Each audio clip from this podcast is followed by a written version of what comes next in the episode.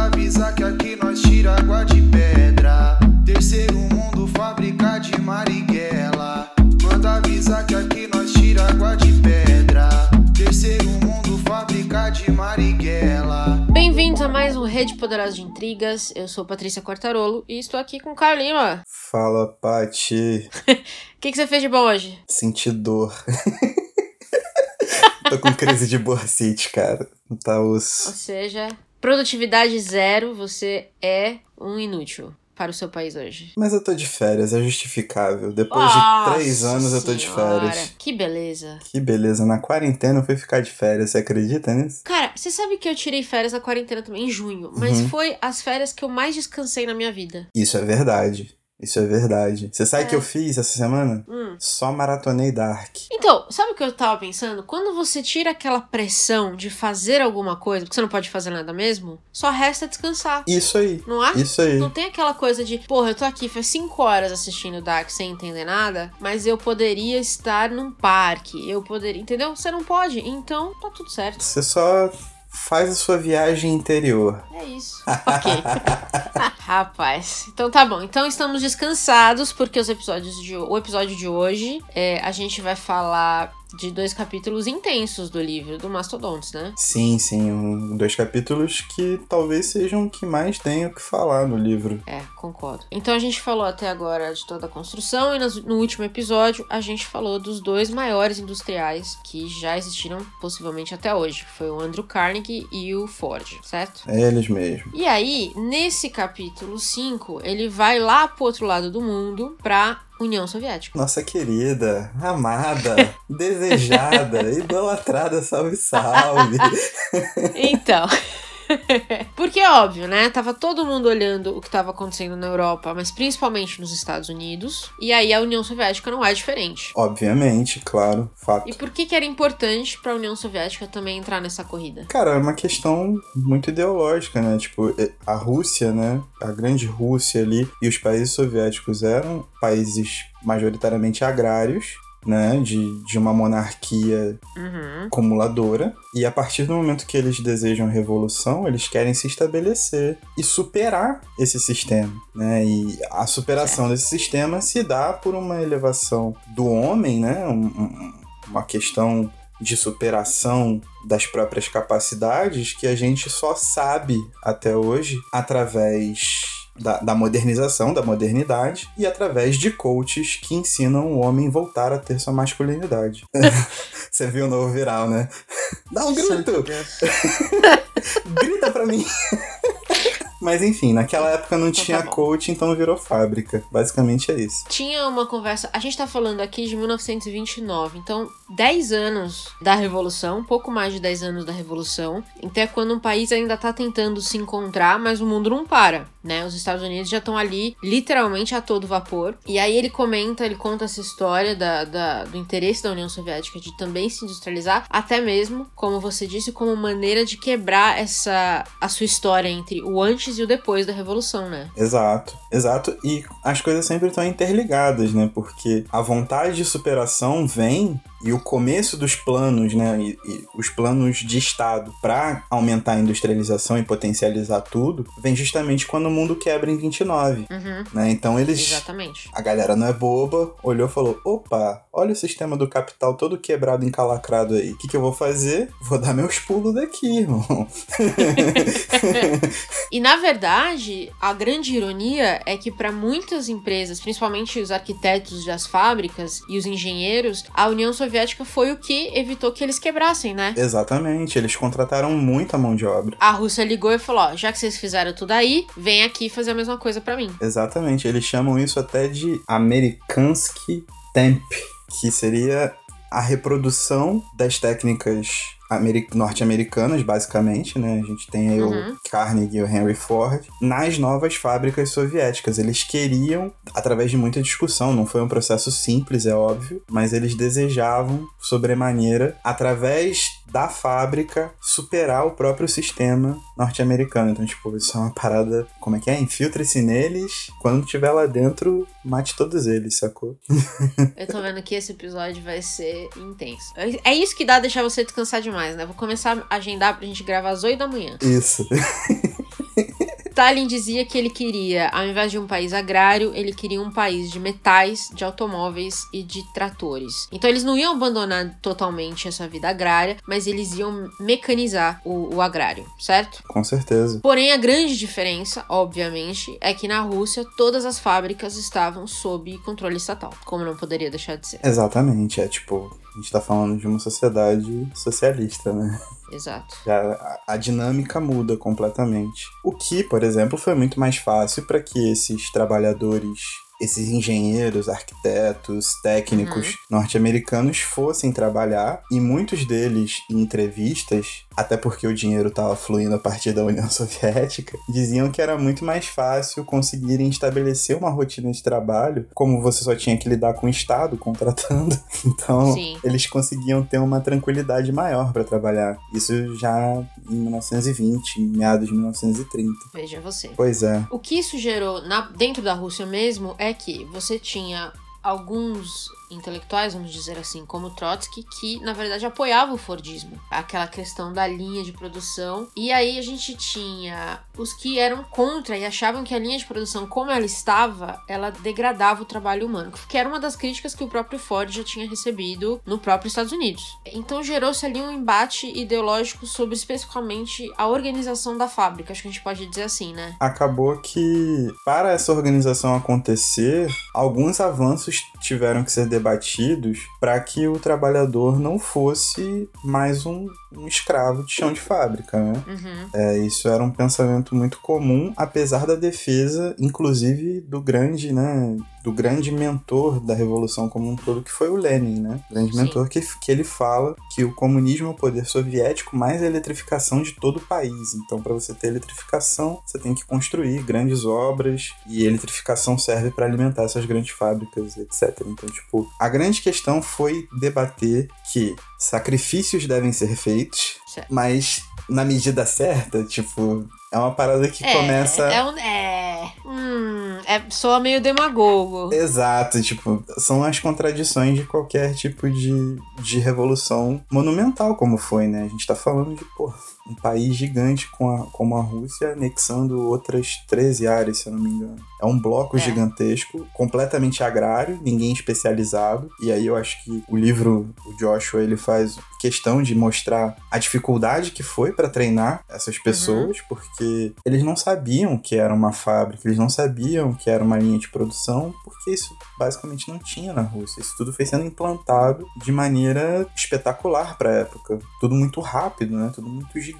Tem um ponto interessante, eu queria fazer só um parênteses antes da gente voltar a essa, a essa parte, porque tem uma parte muito boa pra falar disso, da educação dos trabalhadores. Sim. É que a gente fez um episódio. Eu já não tenho. Eu tô completamente sem noção do tempo, mas a gente fez um episódio dedicado à Revolução dos Bichos, do Orwell, certo? Nossa, isso faz um tempo mesmo, hein? Faz um tempo. E ali a gente falava muito do embate da construção do moinho que rolou entre os dois porquinhos que mais. O Napoleão e eu esqueci o nome do outro, Snowball, acho que era. É o Bola de Neve. É, se eu não me engano, eram os dois que estavam no embate. Essa conversa toda que rolou na Revolução dos Bichos foi inspirada em grande parte nesse embate ideológico que aconteceu entre Stalin, Trotsky, Lenin, todos esses, esses, esses, é, intelectuais da, da União Soviética que não, não conseguiam decidir, digamos assim, né? Cada um tinha uma linha do que era mais prático, construir rápido ou pensar, repensar a estrutura da fábrica. Era basicamente isso, certo? Sim, fato. Então, quem leu a Revolução dos Bichos e perdeu essa parte, porque eu acho que é é muito legal quando a gente começa a ler as coisas começa a linkar dessa forma, mas toda aquela conversa, tem várias partes dedicadas à construção do moinho, era essencialmente falando da modernização da Rússia. Porque Orwell era muito foda, muito foda. Ele é um, um cara à parte, assim, acho que a gente deveria até dedicar um, um outro tempo para discuti-lo no futuro próximo. Mas fica aí a- a pensar. Mas enfim, esse era o parênteses que eu queria trazer. E aí, voltando um pouco nessa história do trabalhador em si, né, que não era especializado, que ia ter que aprender tudo do zero, literalmente, ele fala muito do esforço educacional que os soviéticos fizeram, que eles foram muito além do que os Estados Unidos fez. Então ele cita que mais de 10 mil trabalhadores que saíam do trabalho, eles iam trabalhar todo dia e à noite eles tinham uma escola. É mais ou menos como funciona a faculdade aqui no Brasil, né? Isso. Eles tinham aulas à noite para estudar o trabalho e o que mais eles quisessem. Então, se eles quisessem estudar como a fábrica funcionava e mais alguma coisa, isso estava disponível para eles. E a educação passou a ser vista como o que abria uma possibilidade de mobilidade social, o que era muito interessante numa sociedade que você presumia que era mais igualitária. Sim, é muito difícil você raciocinar uma sociedade que ela vai ser igualitária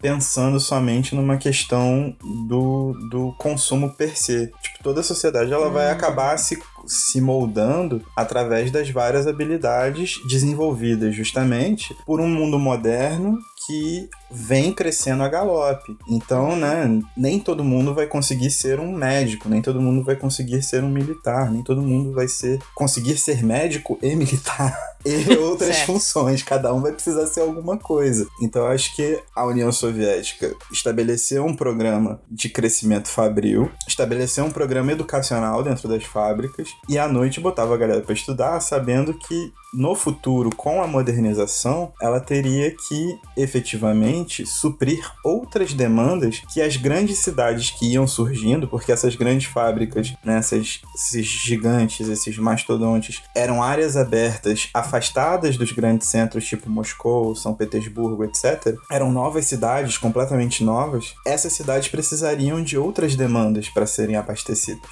né? Certo. Da mesma forma que outras áreas como defesa nacional, essa coisa toda. Então, eles tentaram fazer um grande programa educacional para alavancar o crescimento material, digamos assim, o crescimento da condição de vida que a fábrica dá com o crescimento dos serviços que aquela população precisa. Tem uma parte muito boa do livro que ele fala que demorou um pouco para as pessoas que costumavam trabalhar no campo se adaptarem a essas novas cidades gigantes, porque aí ele conta que alguns pastores começaram a plantar alface nas praças e criar animais nos, nos porões dos prédios, assim. E, e eu lembro de ter pensado como deve ter sido insano para essas pessoas que estavam acostumadas a olhar em volta. Eu penso muito na- nas obras de Tolstói, né, que fala muito do agrário. Uhum. Você olha em volta e só vê campo, campo, campo, e aí de repente você chega numa cidade cinza e é tudo prédio. Por mais baixos que os prédios fossem, e, e se você for ver as fotos das cidades, elas são de fato cidades muito planejadas, muito quadradinhas, assim, até bonitinhas. Pra quem mora no caos de São Paulo, é muito fofo ver.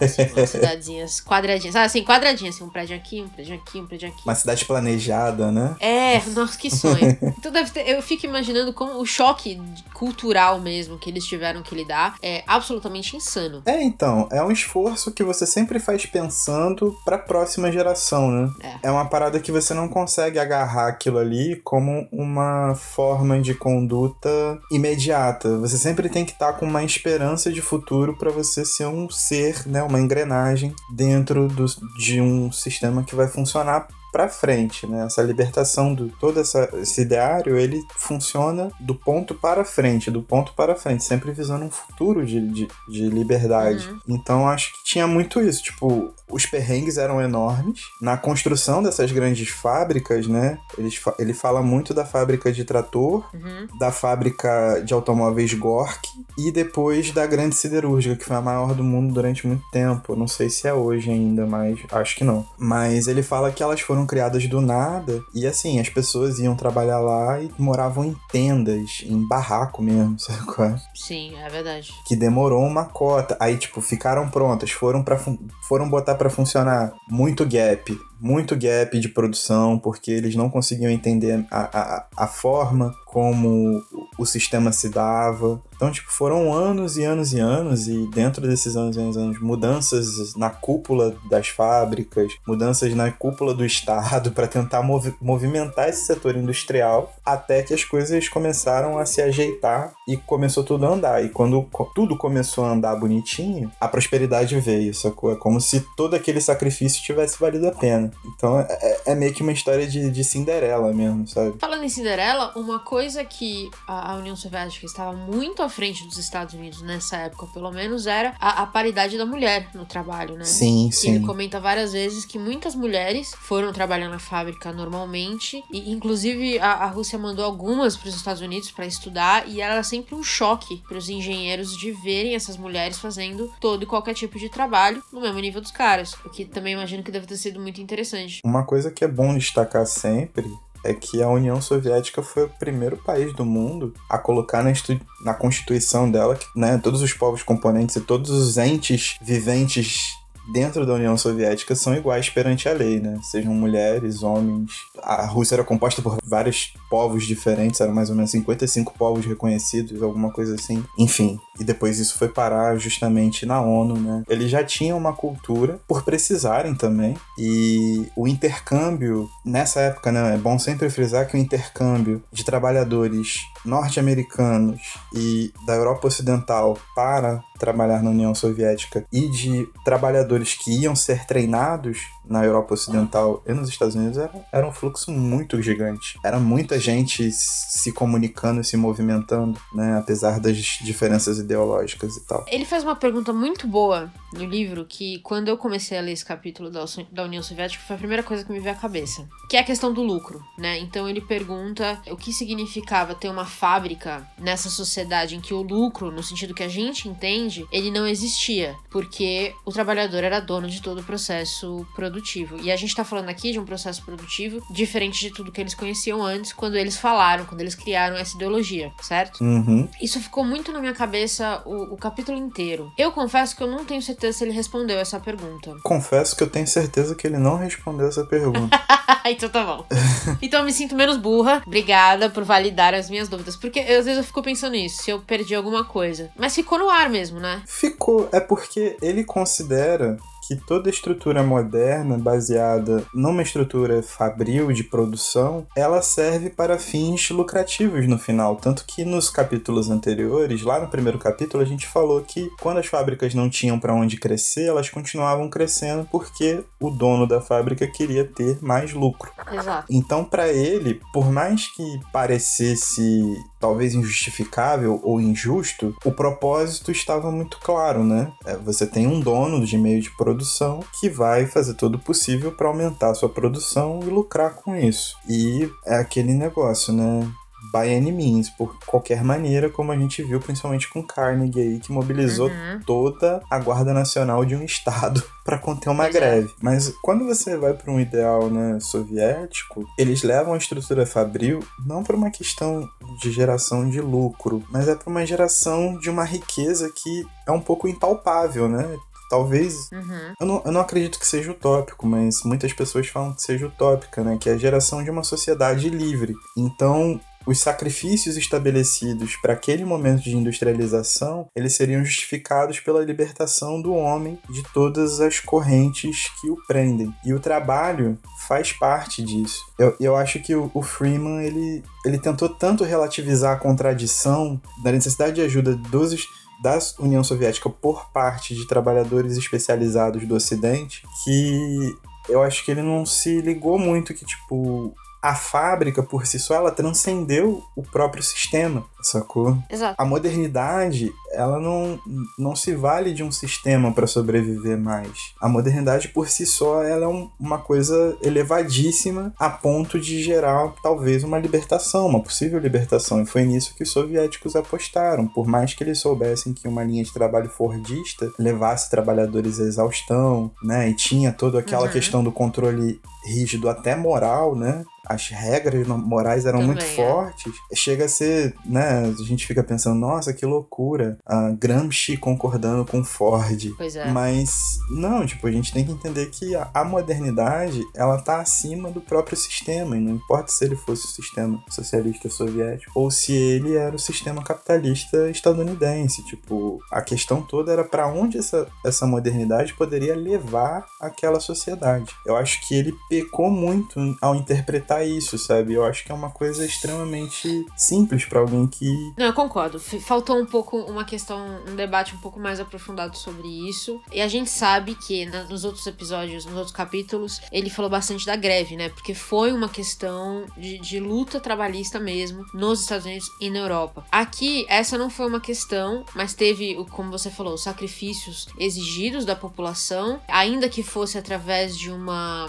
de uma doutrina, né? Dos dulces se sentirem sentirem obrigados a fazer algo, alguma coisa, mas também tinha outra questão que era uma certa paranoia do Estado, né? Qualquer acidente era tratado como criminoso ou sabotagem da contra-revolução, é, as pessoas eram perseguidas. Ele conta algumas histórias assim também. Então era meio que um Estado que ele não sabia se ele ia confiar nos trabalhadores completamente ou não, o que é um problema em si só para uma nação que se diz ser uma nação do povo, concorda? Ele é um não? Estado montado no meio de um conflito, né? Então, os conflitos internos do próprio Estado já explicariam muitas das paranoias que, que se abririam ali. É, se você tem um Estado já formado dentro de conflitos internos muito fortes, e aí vale falar que logo após a Revolução de. Né, o ato do revolucionário de 1917, o ano que ficou marcado para a história, foram cinco anos, cinco, seis anos aproximadamente, para que finalmente se estabelecesse uma coesão nacional. E dentro desses 5, 6 anos, o aparelhamento de por parte de grupos opositores à revolução, por exemplo, foi muito forte vindo do ocidente também. Então tem várias perspectivas históricas, históricas que a gente pode traçar, sabe qual é? Da mesma forma que ele coloca, por exemplo, que o Albert Kahn, que é o grande o grande arquiteto, né, que idealizou a fábrica moderna do jeito que a gente conhece, esses grandes mastodontes, etc. Uhum. Que ele tava ali só pelo dinheiro, só prestando serviço e que ele não via problema nenhum com, com a União Soviética. Por outro lado, União... sempre setores da União Soviética o veriam como uma possível ameaça, porque ele estava dentro de um planejamento estratégico montado justamente para desmontar o lugar de onde o Alfred Kahn veio, para você superar esse lugar, sabe qual é? Então, mesmo você pagando, mesmo o cara seguindo uma lógica extremamente técnica, muita gente de dentro olhava com olhos já desconfiados e isso vai tomando uma paranoia geral, não tem jeito. São várias situações que vão acontecendo dentro de um país para que isso aconteça. Isso levou isso para dentro do ambiente fabril também, vale falar, porque Uhum. por muitas vezes vários cargos de cúpula foram trocados porque não conseguiam atingir a produção é. ou porque, sei lá, faltava abastecimento de alguma coisa. Isso se dava porque as condições de abastecimento eram precárias e o país é um país gigante, né? Então as coisas não conseguiam chegar a tempo de um lugar para outro. E simplesmente eles viravam e falavam que, tipo, sei lá, era- sabotagem, era trairagem. Trairagem. Eu queria muito ver um, um governo socialista no Rio de Janeiro, isso é muito engraçado. X novo, X novo, caguete aí, pô. Bom, aí a gente fala da União Soviética, que eventualmente construiu as suas fábricas, começou a rodar, e aí ele entra, ele vai imediatamente pro período pós-guerra. Então a gente passa aí, ele dá um pulo aí de uns 30, 40 anos, né? Mais ou menos. Talvez um pouco menos, porque o que ele faz na real é cancelar. Não na linguagem do Twitter, né? Mas, tipo, cancelar Sim. o período antes de começar a Segunda Guerra Mundial, né? Um pouco antes de começar, até poucos anos depois, que o, o mundo inteiro basicamente parou para fazer esforços de guerra, né? E aí a tensão política começou a crescer muito. Mas a partir dessa tensão política que você delineia, né? O, o, grande ambiente mundial, né? Que se estabeleceu na Guerra Fria. E aí você tem posições já mais estabelecidas nesse tabuleiro de war que é o mundo, né? Pois é, tem uma coisa que ele cita que eu achei muito legal, que foi. Muito legal, não, né? Muito interessante que foi. No capítulo que a gente tava falando do Ford, é, a gente comentou um pouco do- dos problemas que ele teve depois que os, os concorrentes começaram a, a seguir o próprio modelo dele, porque na estrutura que ele criou, a forma como ele criou, ele tava travado ali em um modelo único, né? Ele produzia rápido, mas só uma coisa. Sim. E, e aí ele traz essa informação de volta porque na guerra isso na verdade era algo bom. Então o Ford voltou a brilhar, vamos dizer assim. Teve de novamente o seu momento ao sol, porque ele construiu uma, uma fábrica de avião, onde em dado momento ele conseguia produzir um avião a cada 63 minutos, alguns que saíam direto da fábrica para o combate, que é algo absolutamente inimaginável. Mas mostra que tudo que o Ford construiu efetivamente foi a pauta de grande parte mesmo da, da modernização como a gente conhece, né? Uhum. Eu não tinha tido uma visão tão clara disso, eu acho, no capítulo dele. Mas depois que você começa a ver como a estrutura criada por ele foi usada de outras formas e às vezes da- exatamente da mesma forma como ele criou, que foi nesse caso, é bem impressionante, na verdade, se você tirar todos os problemas. Sim, não, é uma parada absurda. Absurda, sem precedentes. Sem precedentes. Cara, é um monstro, tipo, não tem, não tem como comparar nada, sabe? É muito bizarro. Bom, a, a guerra acabou, e aí os países estavam, em grande parte, principalmente a Europa, se reconstruindo. E aí começou-se a se repensar os mastodontes, né? Foi aí, foi o grande, o grande estopim da, de se revisar se eram necessárias essas fábricas gigantes. Muito, muito em grande parte por conta das questões trabalhistas, né? Cara, depois do que aconteceu, depois da potência mostrada também pela União Soviética, depois de tudo, os caras ficaram um cagaço, tá ligado? Porque eles já sabiam que quando iam voltar à vida comum, né? O novo normal deles, que é a nova expressão do momento, novo normal, é. o novo normal deles seria de novo com escassez de mão de obra e a gente sabe como os laços, os vínculos de trabalho são muito frágeis nos Estados Unidos e como eles têm uma história sindical muito forte também. Então, os industriais ficaram com muito medo e começaram a descentralizar e ponto importante, eles começaram a descentralizar para estados que não tinham muitas indústrias então a regulamentação dos trabalhadores estaria muito mais enfraquecida.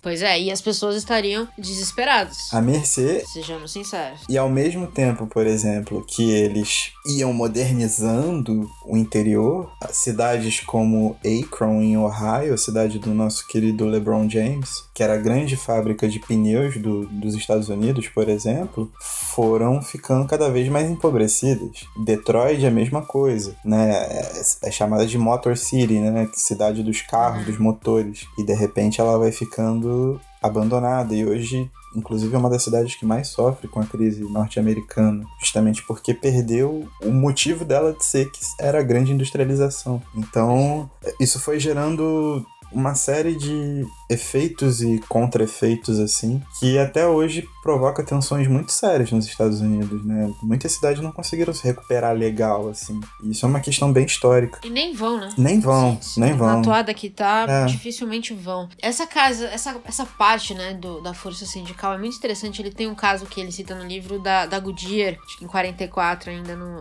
um pouco antes do final da guerra, que ele fala que quatro operários travaram a operação de 5 mil trabalhadores. Isso aí. E aí os caras ficaram putos. Como é que pode? E, e aí esse papo de descentralização ficou bem claro, que era é, a gente não pode ser refém dos sindicatos. E essas cidades que você citou, além de a falta de regulamentação, também era mais difícil para os sindicatos chegar, né? Então foi literalmente as fábricas tentando achar um buraco na um buraco para se enfiar ali para que pudesse fazer o que quisesse quando quisesse, como quisesse. É, mais uma vez a gente mostrando que qualquer vitória do, do trabalhador, né, como instituição trabalhador, ela é muito frágil diante de um Estado que, né, sempre esteve aliado aos grandes industriais. Eu acho que uma coisa que esse livro faz bem, desde o começo, é mostrar como o Estado atua para beneficiar, né, como ele, ele recebe esse lobby muito bem e assenta as coisas muito bem em benefício dessa troca é, imanente né, entre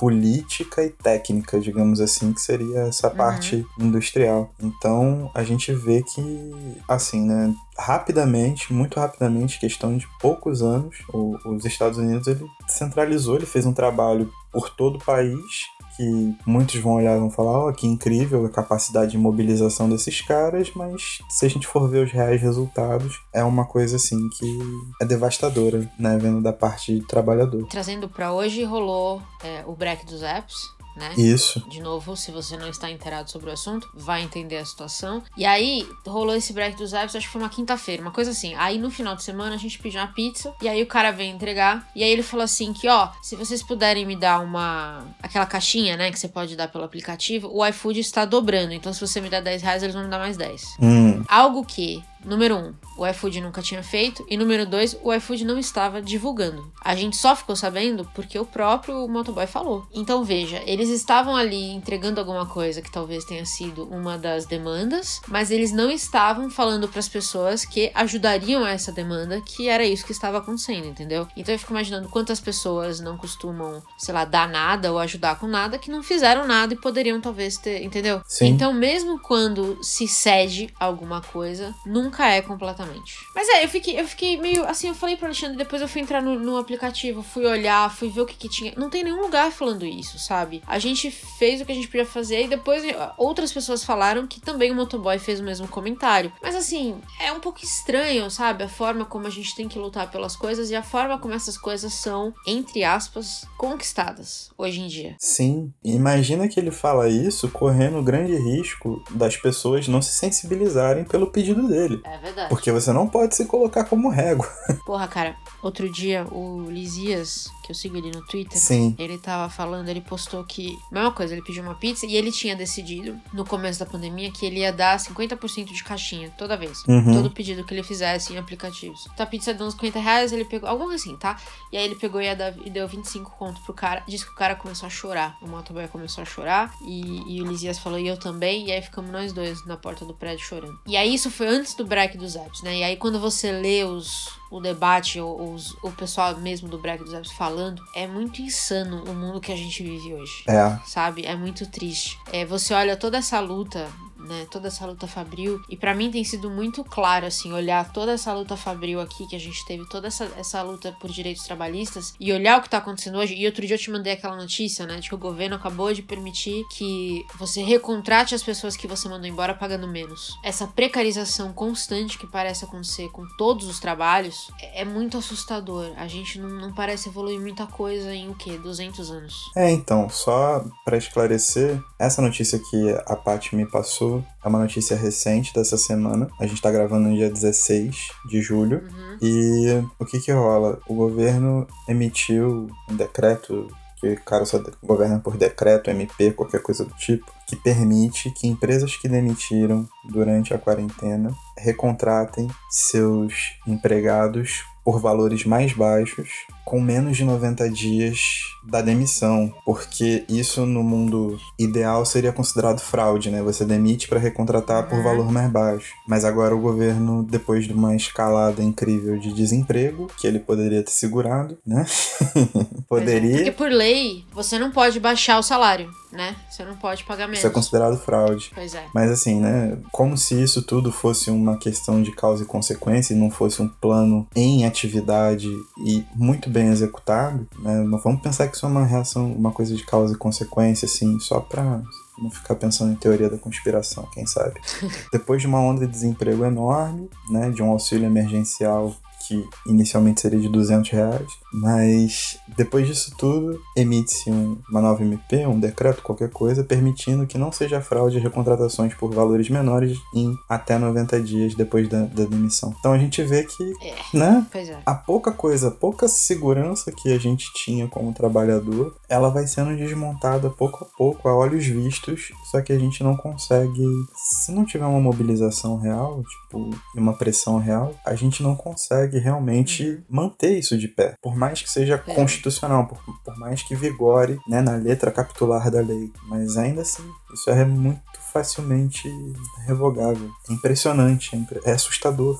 É assustador. É assustador. Nesse capítulo ainda da Guerra Fria, ele termina, a gente tava comentando na, na pauta que ele termina falando muito rapidamente, assim, uma pinceladinha sobre a Alemanha. Antes da Alemanha, antes da Alemanha, que eu vou continuar aqui militando, Hum. eu gostaria de falar uma coisa muito séria. Que apesar da gente falar, por exemplo, que na União Soviética existe a questão do sacrifício, de falta de abastecimento, de um monte de coisas que acontecem quando você está tomando ações de uma nação ainda em formação, uma das coisas que mais me chamou a atenção é que já na União Soviética a carga horária de trabalho era de 7 horas de trabalho por dia. Ah, verdade. E se você trabalhasse em funções perigosas, eram 6 horas de trabalho por dia, com duas folgas semanais. É verdade. Sendo que todos os trabalhadores tinham que estudar. É uma grande diferença. Existem diferenças consideráveis. Não que tudo fosse certo, não que tudo fosse uma mil, mil maravilhas, mas existe uma, uma questão de, de, de ideia e de execução dessa ideia completamente diferente. Agora a gente pode ir pra Alemanha tranquilo. É como se os trabalhadores da, da Rússia fossem os estagiários hoje em dia, né? Trabalha seis horas e vai pra faculdade. Exatamente. E lembra que no começo da série a gente estava falando de uma regulamentação que permitia uma jornada de trabalho de diária, em seis dias da semana, com uma folga dominical apenas, e essa folga deveria ser cumprida para fazer os exercícios morais exigidos pelo patrão. e a igreja, essa coisa É. toda de uma carga horária regulamentada de 12 horas por dia, porque eles trabalhavam 14, 16, e as crianças só estudavam duas horas por dia, sendo que os professores eram pessoas de notório saber, nem professores eram, de verdade. Pois é, fora as crianças que viravam à noite Exatamente. produzindo e tinham uma hora de, entre aspas, janta. Exatamente. A diferença é É. abissal, né? Tem. Pois é, pois é. Mas, vamos, mas a Alemanha é muito rapidinho, né? Eles, fa- eles falam muito rápido, nem tem muito, talvez, o que a gente desenvolver, além da questão do modelo de descentralização. É, então, eu acho que ele colocou uma semente para duas coisas. Ou colocou duas sementes. Primeira semente do que vem a ser depois, essas grandes fábricas, né, que são fábricas de bens de consumo de primeira qualidade, de uma produção focada, atingir o máximo potencial da tecnologia, né? E se a gente fala em Alemanha, por exemplo, a gente pensa em carro. Aí a gente pensa em Mercedes, BMW, Audi, Uhum. Opel, a própria Vol a Volks tem um- uma linha tecnológica bem boa, apesar de serem carros mais populares. É, mas ele planta essa semente do que viria a ser a indústria de bem de consumo no futuro, né? E, e essas grandes fábricas, etc. E ele parece que planta uma sementinha do que deveria ser ideal na cabeça dele, né? Parece. Ficou muito parecido com isso porque, tipo, não, não tem muito.